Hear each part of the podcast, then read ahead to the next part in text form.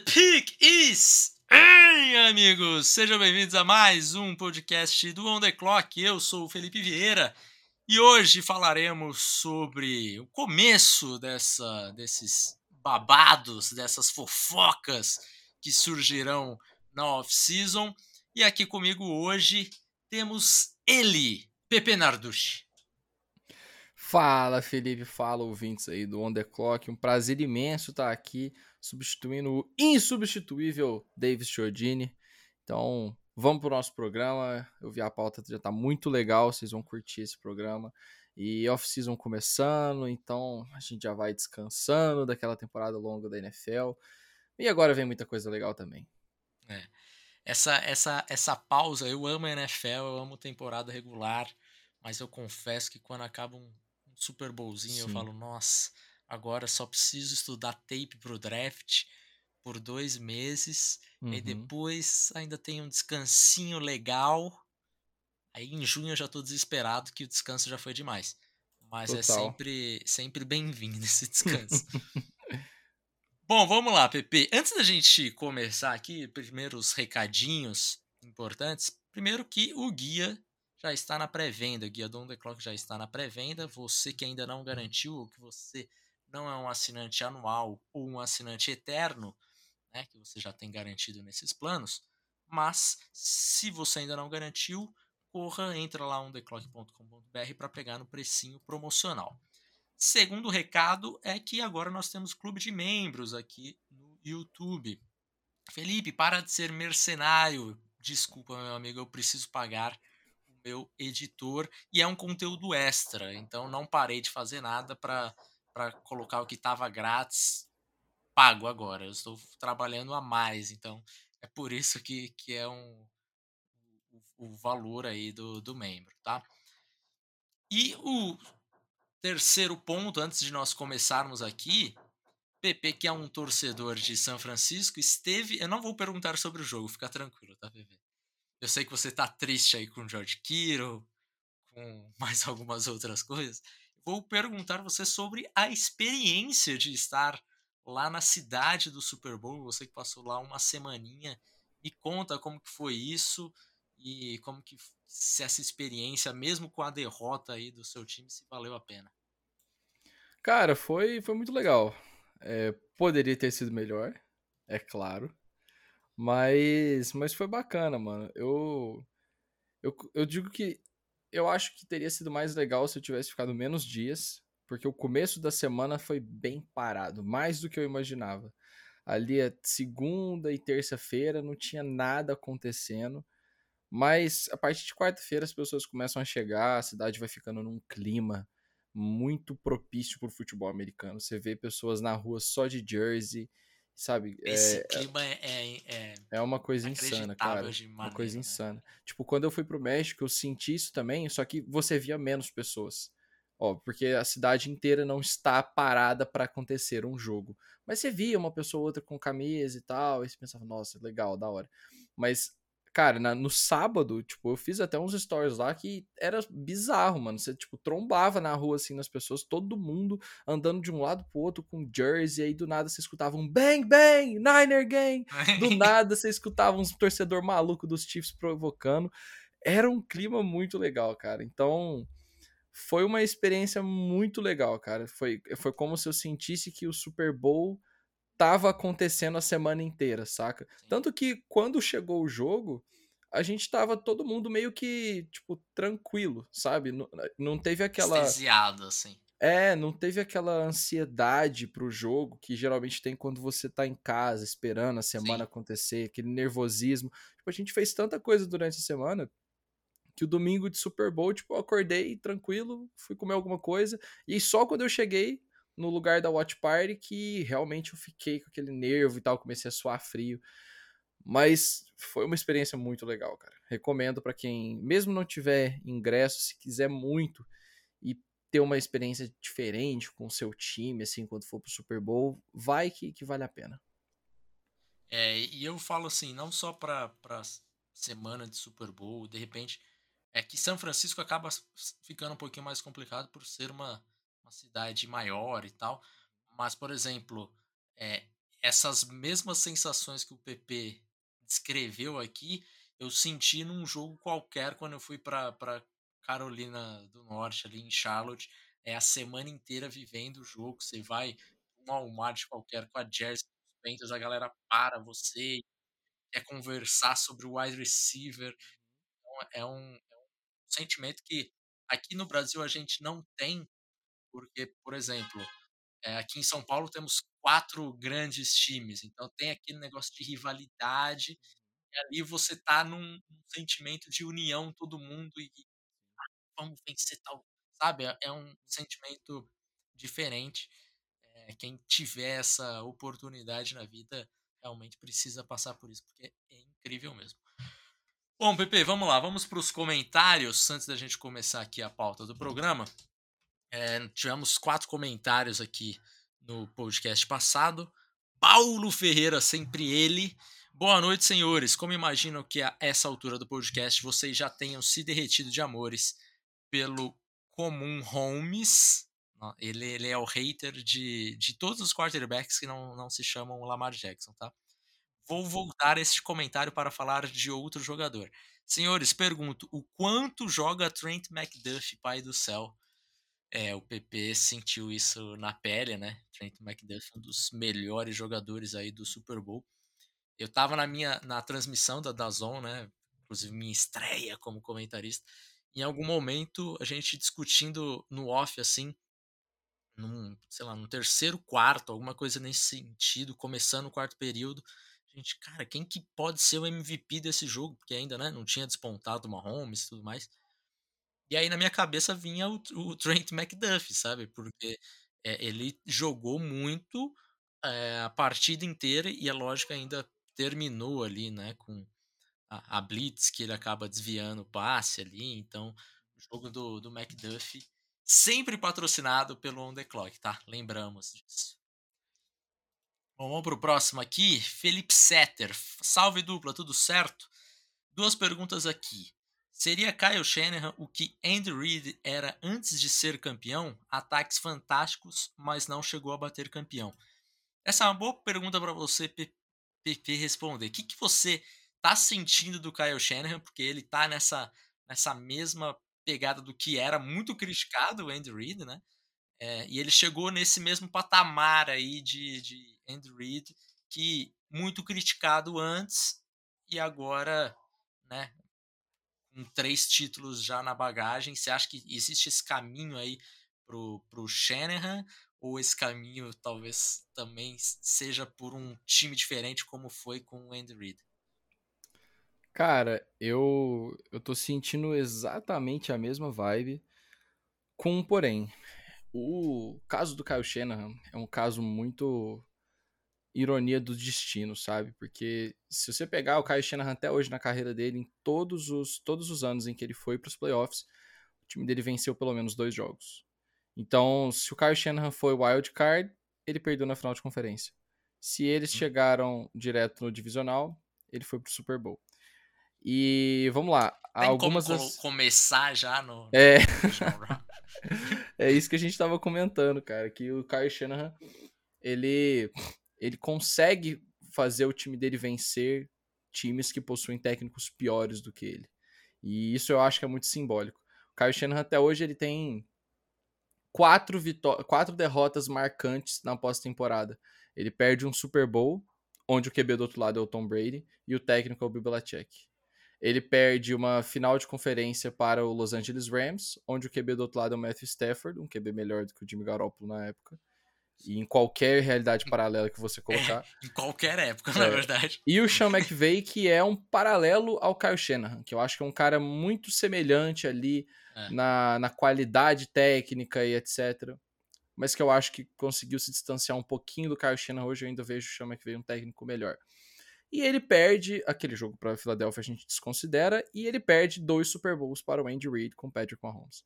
Então, o que está acontecendo com o Kyle Shanahan é que ele está sendo derrotado por pessoas mais competentes do que ele. Andy Reid foi algo parecido, mas assim, os Eagles perdem ali finais de conferências esquisitas, perde final é. de conferência pro, pro Carolina Panthers, depois perde final de conferência pros Buccaneers, né? E, e, aí, e aí ganha uma final de conferência, vai e joga contra o, o Tom Brady e perde o Super Bowl. O problema foi que o Andy Reid não tinha um quarterback para montar um, um, aquele duo de head coach quarterback que pode durar décadas. Então, o tempo dele no Philadelphia Eagles foi se esgotando porque as pessoas viram que, pô, não, não, não vai tirar mais nada daqui. Eu fico com medo disso acontecer com o Shanahan e os 49ers, porque eu tenho certeza absoluta que o Kyle Shanahan será campeão do Super Bowl algum dia na carreira dele. A gente está falando de um técnico que não tem nem 50 anos ainda, um técnico que tem muitas qualidades e que parece que a cada ano ele aprende algo novo na marra. O Shanahan é um cara teimoso. Ele é um cara que ele tende a agarrar em algumas ideias e não abandoná-las. E às vezes isso é pro bem, às vezes isso é pro mal. Então, isso que a gente viu dele no Super Bowl, dele simplesmente não achar importante você repassar as regras da prorrogação com seus jogadores. Cara, isso é importante. Nem que você delegue isso para os técnicos posicionais, você tem que cobrar isso durante as reuniões, você tem que passar uma estratégia para esses caras. É, o Shanahan fala na entrevista que ele acha que fez tudo correto. Cara, isso é errado. Você não pode achar que você fez tudo certo, nem que seja na montagem de elenco. Os 49ers foram para um Super Bowl num, em moldes parecidos com o que os Bengals foram para o Super Bowl em 2022. Os Bengals tinham uma OL tenebrosa e mesmo assim lideraram durante boa parte do Super Bowl. Mesma coisa com os 49ers. A gente está falando de um time que até o último lance do jogo estava vencendo o Super Bowl. Teve duas quartas descidas onde se eles param, o ataque do Patrick Mahomes era o sexto anel. Só que por problemas que acontecem durante o jogo, esse time não consegue ser perfeito e fechar o, o jogo. Então, assim, eu vejo que ele e o Andy Reid também, eles têm um paralelo parecido. O Andy Reid, no começo da carreira, era um cara muito teimoso também, que se agarrava em alguns conceitos, abandonava o jogo corrido, não sabia é, administrar o relógio. Eu só espero que o Andy Reid, que o, o Kyle Shanahan consiga superar isso ainda nos 49ers, porque se os 49ers cometem um erro de demiti-lo, ou então essa, essa relação se desgasta ao ponto dele sair, ele vai acabar sendo, fazendo sucesso em outro time e talvez São Francisco entre numa espiral negativa. É, eu concordo plenamente com você. E eu, eu acho um exagero e eu fico assustado com alguns torcedores de São Francisco pedindo demissão de Kyle ah, Shanahan, sabe? Total, isso virou clichê de pós-temporada, de off-season. É. Sempre é, o problema lembro... é, é o técnico. É, e até, até os, o próprio Chiefs, em certo momento na temporada regular, a gente via, a gente chegou a ver tweets aqui pedindo demissão do Andy Reid. E é assim, você pensar nisso hoje, fala, pô, o que se passa na cabeça, né? Mas é, é o torcedor, o torcedor ali na hora ele quer que alguma coisa seja feita, ele não entende que as, as coisas podem acontecer com os mesmos nomes, né? Ah, o Kyle Shanahan não pode evoluir, ou o Kyle, o Brock Purdy não pode evoluir, ou chegar numa situação melhor, ou sabe, são coisas assim que parece que às vezes fica muito nessa imagem do, do overall de videogame. Ah, é isso daqui, pronto, acabou, e vai enfrentar, e vai fazer uma simulação. Não é isso, gente, não é isso. Então, é, eu sei que o torcedor ele fica com esse, com esse sentimento de eu preciso ver alguma coisa acontecendo, mas às vezes você não ver nada acontecendo é o melhor para o seu time. Então fiquem tranquilos. É, deixa eu passar um super chat aqui antes que eu perca. O Thiago Assis mandou uma perguntinha capciosa aqui. O que, você, o que vocês preferem? Um QB nota 10 correndo e nota 6 passando, ou um nota 8 passando e nota 5 correndo? Eu prefiro um nota 8 passando e nota 5 correndo. Eu também, eu também. Acho que você tem mais. resolve mais problemas do que só, só o QB nota 10 correndo aí. É, é porque é. o QB nota 10 correndo e nota 6 passando a hora que ele pegar um Steve Spagnuolo da vida, pode ser que as coisas se compliquem, entendeu? Assim, o nota 8, beleza. O nota 8 eu imagino que você não esteja falando do Patrick Mahomes, porque eu também acho que ele não é o nota 5 correndo, mas... Sim. É... Tá, esse gente... é o problema. É, é, vai depender muito de quem a gente esteja falando que, que vai estar tá do outro lado defendendo. Mas a, a, a priori eu fico com nota 8 passa na bola. Eu fico com 8 também. Bom, só complementando aqui o comentário do Felipe Setter, ele manda uma pergunta aqui. E sobre o draft, eu vi uns cortes de uns é, de tape de um center usando a jersey número 59. Acho que para homenagear um provável linebacker Hall da Fama na cor branca. Achei ele multifuncional, capaz de fazer o snap e receber passes para TD. Mas em relação aos snaps, achei meio inconsistentes. Um saindo muito alto, o outro saindo muito baixo. Vocês teriam mais detalhes de scout? Ele valeria uma pique de dia 1, 2 ou 3? Bom, para quem não, não pegou a brincadeira, quem não estava no flag em brasa, está falando de mim jogando como center no, no flag. Você é... viu que a Vevito tava fazendo snap de lado? Então, todo mundo tava fazendo. Acho que era eu e mais um que, que se aventurou a dar o snap normal, né? Tradicional. Uhum. Mas eu talvez bom, devesse ter, ter, feito de lado mesmo, porque eu errei uns dois snaps ali mesmo. Mas assim, eu, eu fiz touchdown, eu, eu fiz minhas recepçõezinhas ali, tá ótimo, eu acho que a performance tá ótima. Mas que pique de, de, que pique valeria, eu diria que nenhuma, tá? Porque no final do segundo jogo eu já tava, meu Deus, porque a gente, o segundo a, a semifinal, a gente começou perdendo e o relógio era 15 minutos corridos, assim, independente se tem comemoração de touchdown ou não, é 15 minutos corridos. Então a gente tomou o touchdown e falou: "Vamos que a gente precisa fazer um TD, parar os caras e ter outra posse". Então foi um no-huddle assim que o meu pulmão não estava aguentando já. Inclusive, Felipe, fim... como é que foi, cara? Essa experiência de jogar o flag em brasa lá? Pô, foi legal, cara. Foi legal. Tivemos, né? Vencemos o primeiro jogo aí contra o Interceptados. Fiz touchdown ali. Cara, eu gostei. Recepçõezinhas. Aqueles seus tweets depois foi muito bom, velho. Eu... Nossa, cara, eu dei risada demais, mano. É, o pessoal. É, é, pra quem não sabe, né? Ali o Interceptados foi dar uma sacaneada com a gente no começo ali. E aí a gente não. Eu, eu falei na semana, eu falei, galera, não responde nada. A gente vai responder depois do, do jogo se a gente ganhar. Senão a gente nem responde nada. E aí, obviamente, com a vitória, não pude deixar isso quieto. E aí dei uma provocada em cima. Mas imagino que eles tenham levado na brincadeira, porque, né? Uma Total. página de humor, imagino que tenham, tenham levado isso na. Mas é isso, ganhamos o primeiro jogo, o segundo perdemos pro esportismo, que foi o campeão. Então perdemos pro campeão, um abraço pro André que jogou barbaridade.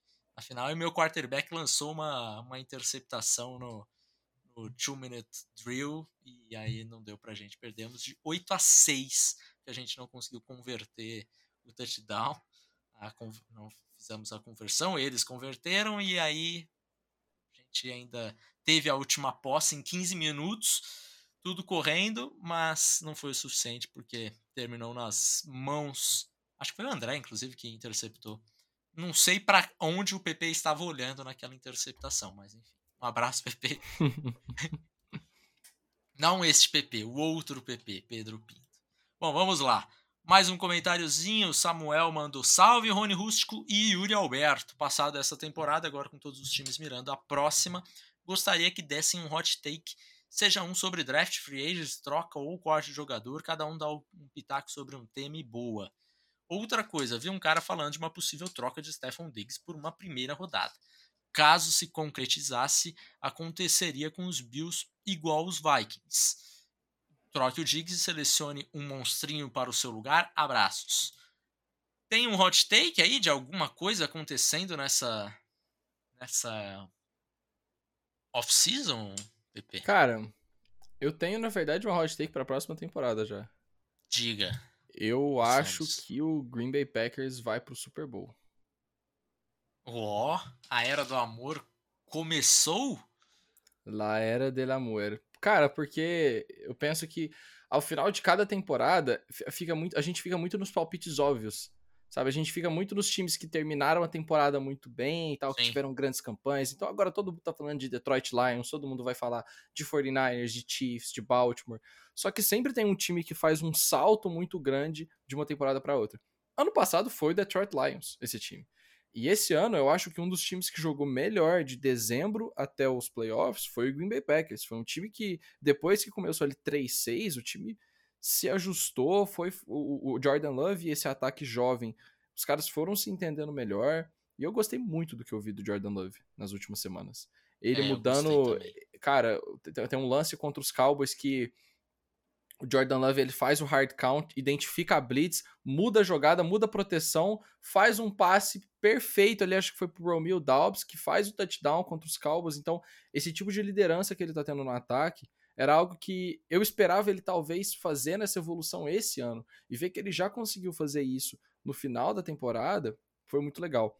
Então, eu acho que o Green Bay Packers vai chegar no Super Bowl, cara. Seria a minha hot take aí dentro da NFC. Porque assim, São Francisco esquece. Porque o time que perde o Super Bowl na temporada seguinte, coisas bizarras acontecem. O time começa, o time fica 11-1 e aí começa a perder um monte de jogo, como foi o caso do Philadelphia Eagles. Tem a temporada bizarra do Carolina Panthers pós derrota no Super Bowl. O próprio 49ers quando perdeu 2020, cara, na semana 2, os 49ers já tinham perdido o George, o Nick Bosa, o Jimmy Garoppolo e tinha perdido um cara da OL também, o Dakin Tomlinson pro resto da temporada. Fora o Raheem Mostert que machucou e perdeu um monte de... Então assim, essas coisas essas simplesmente acontecem. Existe uma nuvem que paira sobre os times que perdem o Super Bowl e dificilmente a gente vai ver os 49ers lá. Então eu fico com os Packers. E já começou errado, né? Porque a lesão do Greenlaw deve atrapalhar deve. o começo de temporada dele. É. Então, talvez essa nuvem já esteja pairando aí sobre, a, sobre Santa Clara. Sim. Bom, um hot take meu sobre off-season eu, eu vou ser ousado aqui. Os Chargers vão abrir uns 60 milhões de cap cortando Keenan Allen, Mike Williams e Khalil Mack. Nossa! Cortando Esse os é dois? Os três, os três. É Nossa. É muita grana nos três, cara. São os três são mais de 70 milhões de cap hit. Nossa. Assim, você pagaria 24 milhões no Kina Allen. 24 milhões se ele for cortado, porque é o que libera. Porque o cap hit dele é 34. E o Mike Williams acho que é 20, alguma coisa assim. E o Khalil Mack também, que teve um jogo aí de dos 5 sacks, 6 sacks, uhum. acho, contra os Raiders, mas de forma geral a temporada dele é meio decepcionante. Eu acho que veremos um, rebuild Mas será que o Jim Harbaugh já chega chutando a porta, assim, mandando embora todos os wide receivers? Porque ia sobrar quem? Esse time ia ter que pegar um wide receiver. Johnston é, é justamente. Ia ter que pegar algum wide receiver no draft. E, pô, Sim. sei lá. Eu Mas acho que na Allen sei, fica. Eu acho que... Mas eu consigo é. ver o Mike Williams e o Khalil Mack rodando sim. O é. Khalil Mack eu acho que é quase no-brainer ele ir embora. É, é, então. Vamos ver. Dá, tem alguns wide receivers na free agency aí também, né? Que dá de repente para substituir um pelo outro. Mas eu tenho, tenho minhas dúvidas. Eu acho que os Chargers vão ficar diferente aí para próxima temporada. Bom, superchat uhum. aqui do Felipe Barbosa. Para os Bears é Caleb, Drake ou Fields? E por que vocês acham Caleb melhor? Primeira pergunta já foi respondida por ele mesmo. Obrigado, Panthers, pelo meu futuro franchise quarterback, disse Felipe Barbosa. Um abraço para meu xará. Cara, Caleb Williams, eu acho que é, nesse momento você. Eu tenho, eu tenho ainda algumas dúvidas sobre quem eu, eu prefiro em determinados sistemas, em determinadas coaching staffs, entre Caleb Williams ou Drake May. Mas de forma geral, Caleb Williams. Eu ficaria muito chocado se os, se os Bears não fossem de, de Williams, porque se por um acaso ele joga em outro time e começa a jogar bem, o GM tá com a carta da demissão na mão já, ele só precisa assinar. Uhum. Concorda, Pepe? Concordo. Tá junto comigo nessa? Eu concordo 100%, cara. É o tipo de escolha que o Ryan Poles e o, e o Matt Eberflus, eles precisam fazer para salvar o emprego deles. É o tipo de escolha que. É óbvio que tem torcedor do, do Chicago Bears que quer que o Fields fique e tal. Mas eles falam isso até a semana 5 da NFL. Quando o, o, Justin Fields estiver jogando nada, tiver continuar com lesões que ele tá tendo com frequência. Então eu acho que, mano, não pensa demais, sabe? Vai no Caleb Williams. Eu acho que seria péssimo para ele, sendo bem sincero. Mas é, é o tipo de escolha que você faz e você ganha ali pelo menos duas temporadas nesse projeto. Júlio Silva mandou um superchat. Mike McDonald vai dar jeito nessa defesa de Seattle? Eu acho que se tem um, um caminho muito bom aí a ser trilhado pelo Mike McDonald. Um dos, um dos coordenadores defensivos aí, talvez o, o coordenador defensivo mais bem requisitado dessa, dessa classe de, de, de coordenadores. É lógico que ele tem um o Schwartz, só que o Schwartz a gente já, já meio que tá junto com o Steve Spagnuolo, assim, de ótimo coordenador que provavelmente não vai ser mais head coach na NFL.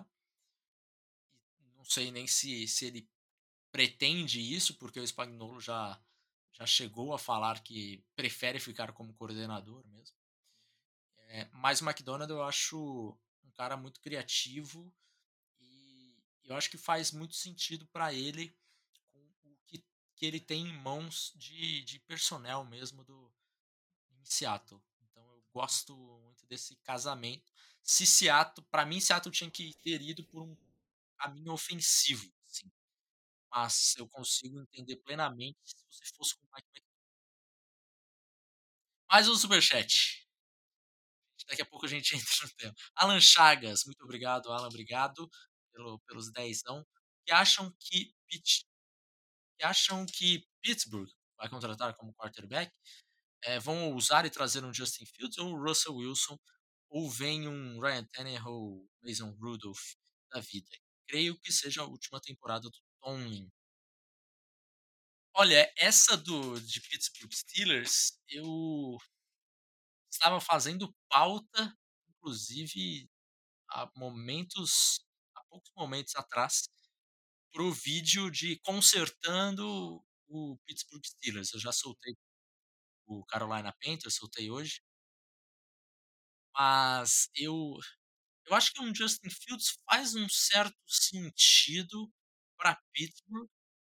É, e eu acho que de todas essas opções que o Alan ofereceu aqui, é a que eu mais gosto. Mas assim, é como se eu adorasse essa opção? é como se eu adorasse. Mas eu acho um caminho mais interessante do que ir, ir novamente com o. Está comigo, Pepe? Ou tá? Cara, não, eu acho o Kenny Pickett um QB fraquíssimo. É, eu, essa opção de Ryan Tannehill para mim, ela nossa, isso seria seria o Mike Tomlin finalmente falando assim, ok, eu, eu quero uma temporada negativa, cansei é, de vencer jogos.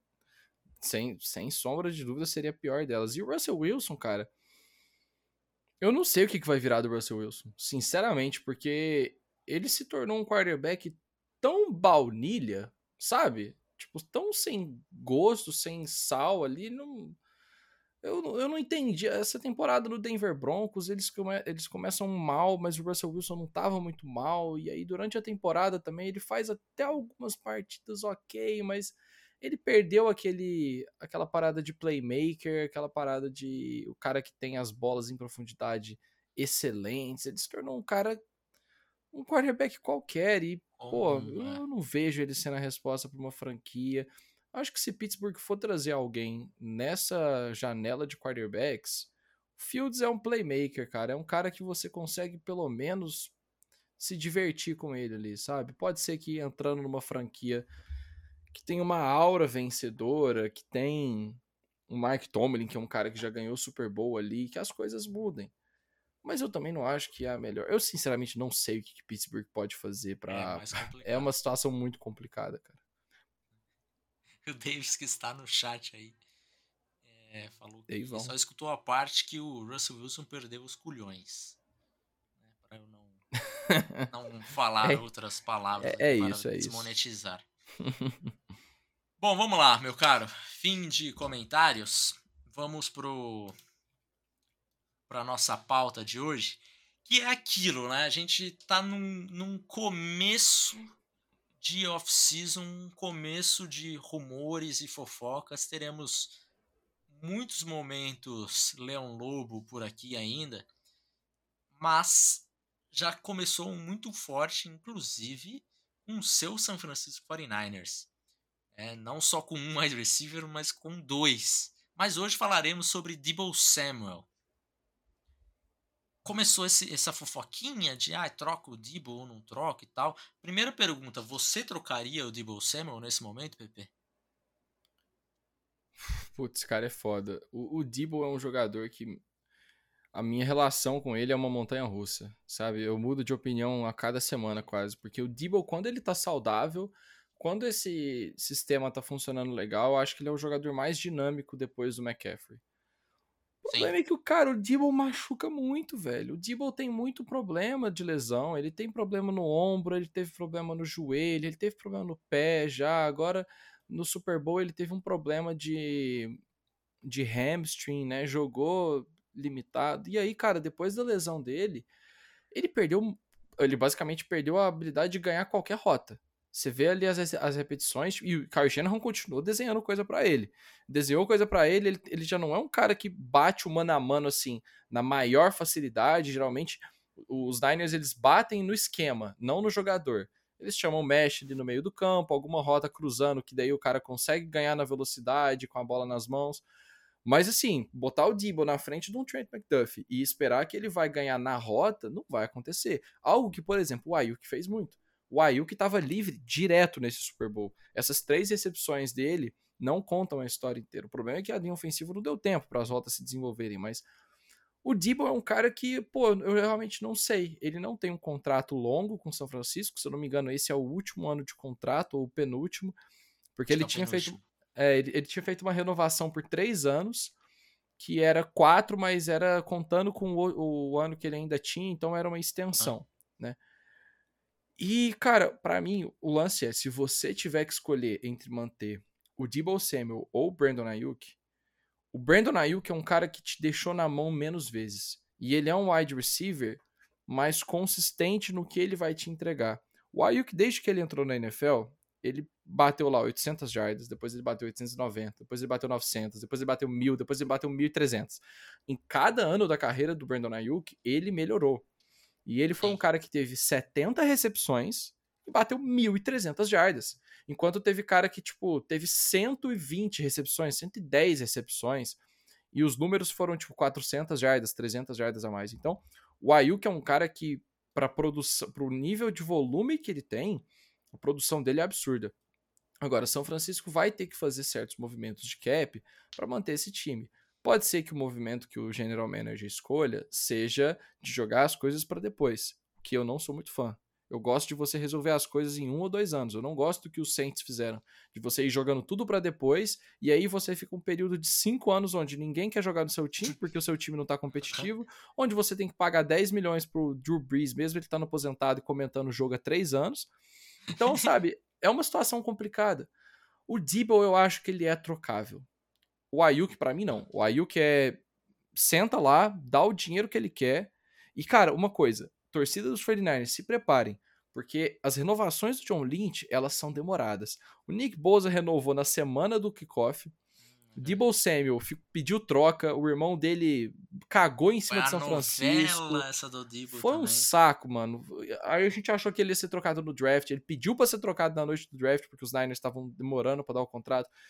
George Kittle demorou para renovar, Fred Warner demorou para renovar. Então, todos esses contratos são estendidos até o último minuto da free agency e da e da zona de negociação, né? Então, o Debo é trocável, mas eu não trocaria, cara. Eu insistiria com esse elenco por mais uma temporada, porque os 49ers ainda estão dentro de uma janela até que tranquila de Super Bowl. O contrato do Brock Purdy, ele vai ficar recebendo aí por mais dois anos 800 mil por ano. Então, até você. Se, se o, o Kyle Shanahan é apaixonado no Brock Purdy, ele é como se fosse o filho do, do, do Kyle Shanahan. Ou então, aquela namorada que vem depois de um relacionamento tóxico, que era o relacionamento que ele tinha com o Jimmy Garoppolo. Se você tá apaixonado no seu QB e você sabe que ele vai estar tá lá pelo, pelo menos mais dois anos, insiste em tudo que você conseguir ali, entendeu? Insiste no George Kittle mesmo que ele seja leão de temporada regular e não faça nada nos playoffs, mas vai que em alguma temporada ele cresça. Insiste no Ayuk, insiste no McCaffrey, insiste no Debo, até que você tire tudo dessa laranja. Se mesmo assim nada funcionar, aí você vê o que, que faz. Mas enquanto ele estiver sob contrato, eu faço manobra no cap para manter ele. É, os Niners eles não têm muito cap livre, né? Nessa, nessa Acho que são 500 mil só. 500 mil dólares é pouca coisa, então naturalmente vai ter, mesmo não fazendo, não contratando ninguém, vai ter que fazer reestruturações aí para entrar pelo menos a galera do draft. É. É, mas aí também é um ponto positivo para os Niners nessa temporada, que tem um draft capital considerável, né? Então São 12 pra, escolhas. Pra, é, bastante escolha. Não tem muita coisa em topo e tal. Acho que é a primeira, segunda e terceira, terceira, quarta, quarta, quinta, quinta. Isso. Coisas mais ou menos por aí. Só não tem é. escolha de quinta rodada, que é uma é. escolha que foi pro McCaffrey. Ah, então esse ano a gente ainda aproveita um pouco dessa, dessa troca. Olha que beleza. é, ano passado usou no DJ Johnson, muito bom. É, trade up. Meu Deus é. do céu, cara. Jogador de sexta rodada, os caras andando trade up, gastando terceira, quarta. Ai, Carolina Panthers. Bom, vamos lá. É, eu, eu, nesse momento, tô com você. Eu acho que eu não trocaria o Debo porque fica um cap hit alto ainda para essa temporada é, de Dead Money, né? Talvez a outra sim é, faça sentido essa troca do Debo. E aí é lógico que esse, esse valor dessa troca estará conectado ele vai jogar na temporada. Mas, de qualquer forma, também é, você, na temporada que vem, você consegue trocar e abrir espaço no cap. Ganhar draft capital e cap space. Nesse ano se troca, acho que é mais pelo draft capital mesmo. Bom, outro superchatzinho aqui do Pedro Queiroz. Vindo do futuro dizer que o Super Bears será o primeiro time a chegar no Super Bowl com um quarterback calouro Caleb Williams mais DJ Moore mais Malik Neighbors, NFL não está preparada para isso. O Super Bear está demais, segundo o Pedro Queiroz. Um abraço, Pedro. Pode acontecer. É provável? Não. Mas tudo, tudo pode acontecer. Mas essa, essa combinação, Caleb Williams, DJ Moore, Malik Neighbors, dá uma empolgada legal. Dá uma quem que é o novo coordenador ofensivo dos Bears? É o. Que o Luke Getz saiu. É o... Peraí, peraí, deixa eu só olhar aqui pra ver se. Comenta aí no chat se você lembrar, Pedro. Waldron. Ah, o que tava no Seahawks, né? No Seahawks, é. é. Eu acho ele um bom coordenador, melhor que o Getz, com toda é. certeza. É. É... E eu acho que ele foi foi subestimado pela torcida de Seattle que odiava ele. Muitos torcedores. Eu acho que hum, Calma eles não tinham tanta coisa assim para exigir muito mais do, do Waldron, sabe? Enfim. É, bom, vamos lá. Próximo, próximo jogador, se vai ser trocado ou não vai. Justin Fields. Esse nós já falamos aqui agora há pouco, né? E aí, ele é mais. Esse, esse é aquela situação, né? Que, que os Bears vão fazer com a 1? Vão dar trade down ou não? Se eles vão dar um trade down, provavelmente eles ficam com o Fields. Não consigo ver um outro caminho que eles vendem o Fields, dão um trade down e falam quarterback a gente vê depois. Eu quero Marvin Harrison, quero Malik Neighbors. Vamos embora com, sei lá, Jacob Brissett de quarterback. E aí? Trocado ou não trocado? Cara, ele tem que ser trocado porque os Bears precisam pegar o Caleb Williams. Eu vou fazer um exercício aqui, vamos lá. Os Bears basicamente foram abençoados com mais uma pique de primeira escolha geral pelo segundo ano consecutivo. Sim. Ano passado, eles apostaram e falaram: não, a gente não quer o Bryce Young, a gente não quer o CJ Stroud, trocaram a pique. Cara, eles deram muita sorte que o Bryce Young até agora não deu certo, foi um péssimo ano de um calor, e eles foram abençoados com a pique de primeira rodada, num ano onde você tem Caleb Williams, que é um dos calouros mais hypados de, na posição de quarterback dos últimos anos. Se o Ryan Poles dá um trade down de novo, cara, ele precisa investir todo o dinheiro que ele tem na vida dele em segurança. Porque o pessoal vai, vai em cima dele. Porque não, ele não pode fazer isso. Agora falando lá do Justin Fields. Cara, eu gostaria muito de ver ele em Atlanta. É o time que eu mais gostaria de ver o Justin é, Fields. É. Sabe por quê? Ele, ele é de Atlanta. É, então, eu, o Justin Fields nunca vai ser o quarterback que vai plantar os pés, fazer a leitura e antecipar um passe, faz, sabe? Ele não é o quarterback cerebral, mas ele é um playmaker. Ele é um cara que faz coisas acontecerem. E aí você bota ele num time que tem o Bijan Robinson, o Drake London, você tem o Kyle Pitts. Kyle Pitts. E eu acho, cara, que o Raheem Morris vai dar um jeito nessa defesa também, que já não era uma defesa ruim. E ele pode fazer essa, essa defesa ser uma das melhores da NFL. Você pode ter ali no Atlanta Falcons um dos times mais divertidos se esse ataque der liga. Então eu acho que pro Justin Fields e até mesmo pros Falcons que não vão ter uma grande escolha, eu acho que eu iria no Fields até eu preferiria ter o Fields do que o Kirk Cousins neste cenário. Porque já que você vai trocar o seu quarterback, mete o louco e vai num cara que tem um upside ainda, que é novo, que você não, não viu tudo na NFL. Pode ser que o Justin Fields seja um cara que em Chicago não tenha dado liga. O Kirk Cousins é um cara que você sabe que ele vai te entregar, se ele tiver uma OL boa. Então, das opções que os Falcons vão ter, talvez o Fields não saia tão caro, eu não vejo. Eu não Qual acho que o Fields vale uma. Dele? Umas... Eu não acho que, que ele vale? vale uma primeira rodada. Não acho. Eu também acho que não. Eu, Mas eu, acho eu que ele vale tipo. é a segunda rodada. É, eu acho que ele vale uma segunda, um pacote com segunda rodada, terceira rodada e talvez uma outra rodada num draft futuro, sabe? Uma, uma outra terceira rodada. Mas eu, eu, definitivamente não daria uma primeira rodada no Justin Fields. É. Porque eu acho que você diminui o valor que você vai agregar tendo ele no seu time se você deixa de trazer um Rook, né? Mas, cara, é. Porra, no, no, no, no, Falcons, velho, tipo, é óbvio que o Kirk Cousins é um quarterback muito melhor do que o Justin Fields, entendeu? Só que no Justin Fields você ainda tem aquela pulguinha de falar, que que esse, vamos, vamos ver, vamos ver o que, que esse cara vai virar. Pode ser que. É, tipo, se você já tá nesse, nesse cenário onde você precisa arriscar, você, você tem um cara de 25 anos que é dinâmico, que tem ferramentas é, físicas. É, vamos, vamos lembrar, alguns contratos de quarterbacks é, numa situação semelhante. É, o primeiro que me vem à cabeça é o Darnold. O Darnold, quando ele foi trocado, e, o, e a carreira do Darnold, se eu tivesse que escolher até o ponto que ele foi trocado, comparando com o Fields, eu acho a do Fields melhor. É. Que a do Sam é. Darnold. E o Darnold foi trocado por uma segunda, quarta e sexta. É isso que a é, gente é, precisa eu... lembrar, cara. Os quarterbacks valem é. muito, sabe? Você não vai pegar um quarterback trocando uma segunda rodada. Não vai. As equipes pagam caro em quarterback. Eu, eu fico com uma segundinha e uma quinta, tá? Uhum. Essa minha, minha aposta aí. É uma boa. Vamos ver. Em Atlanta fala assim. Lucas Abrantes, que é o nosso editor aqui, ele tá falando que certamente se divertiria bastante e gostaria de Fields em Atlanta, e ele que é um mau caráter e é torcedor do, do Saints, né?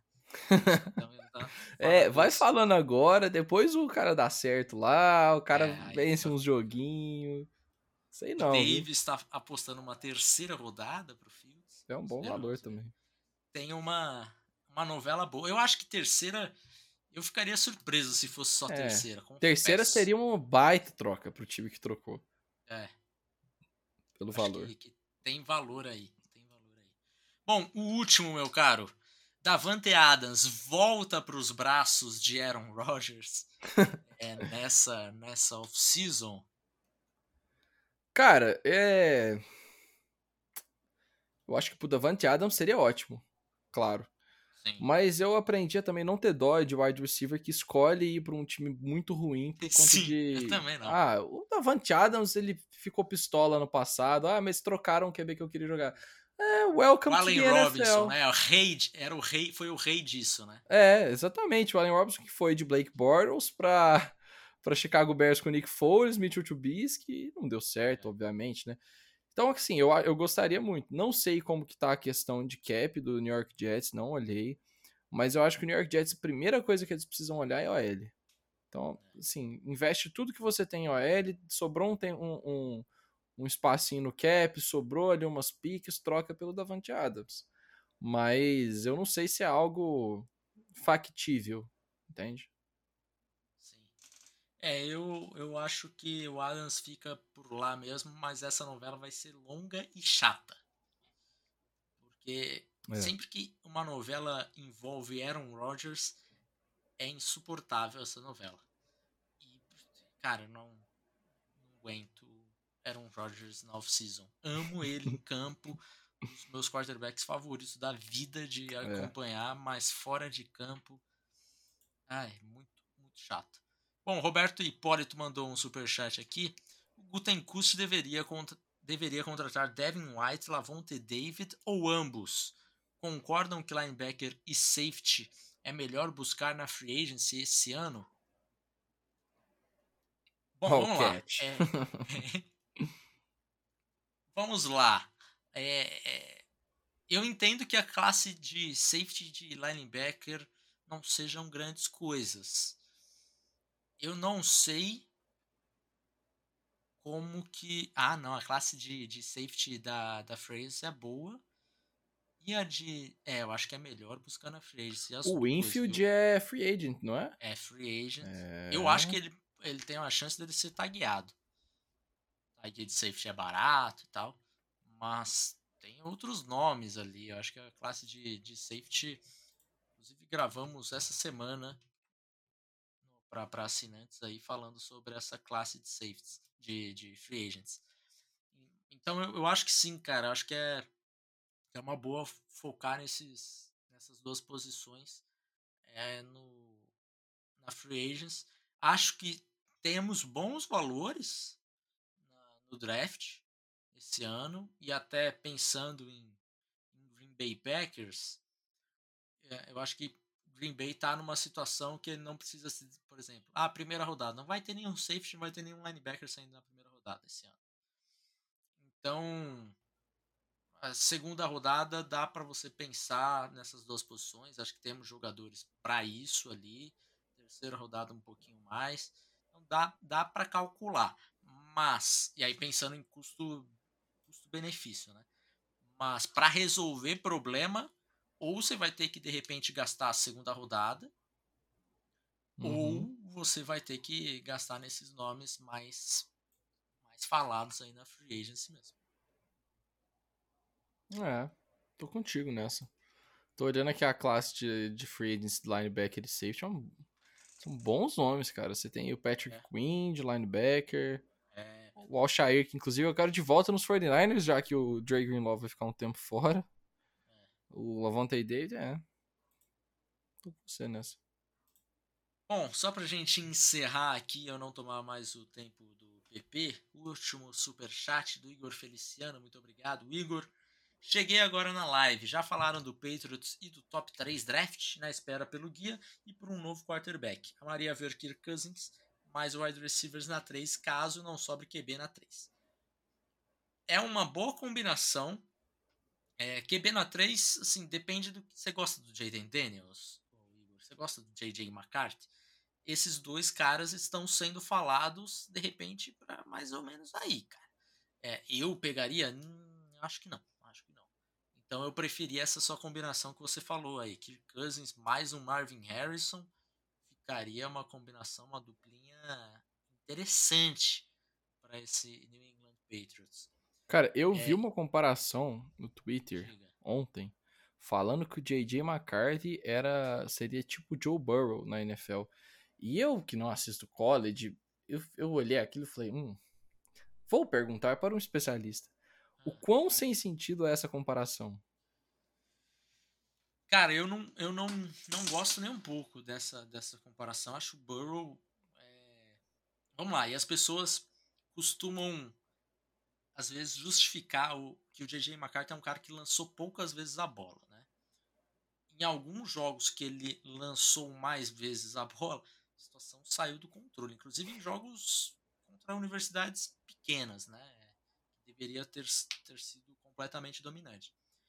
Mas fica nessa nesse debate do ah, se ele lançasse mais a bola, ele seria o Joe Burrow. Não, se ele fosse o Joe Burrow, Jim Harbaugh lançaria mais a bola, sabe?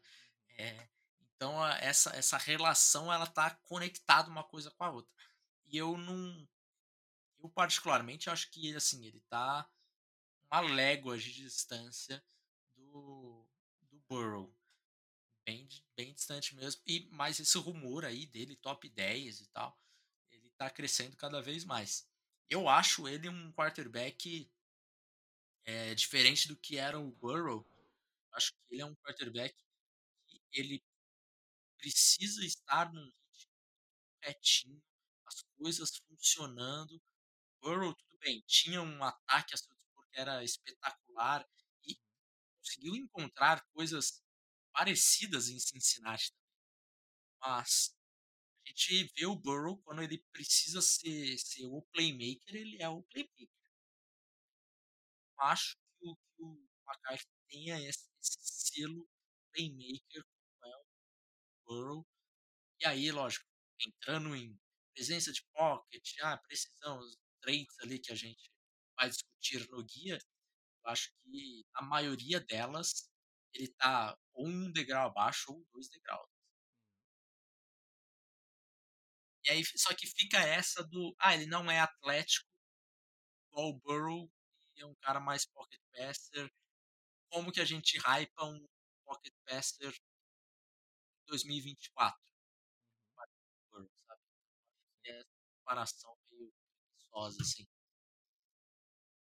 E é isso. Fechando, deixa eu ver se eu tenho mais alguma coisa. Eu até tinha mais tópico aqui, mas a gente já deu o nosso tempo aqui, então... Ah, Felipe, eu quero só dar mais uma hot take.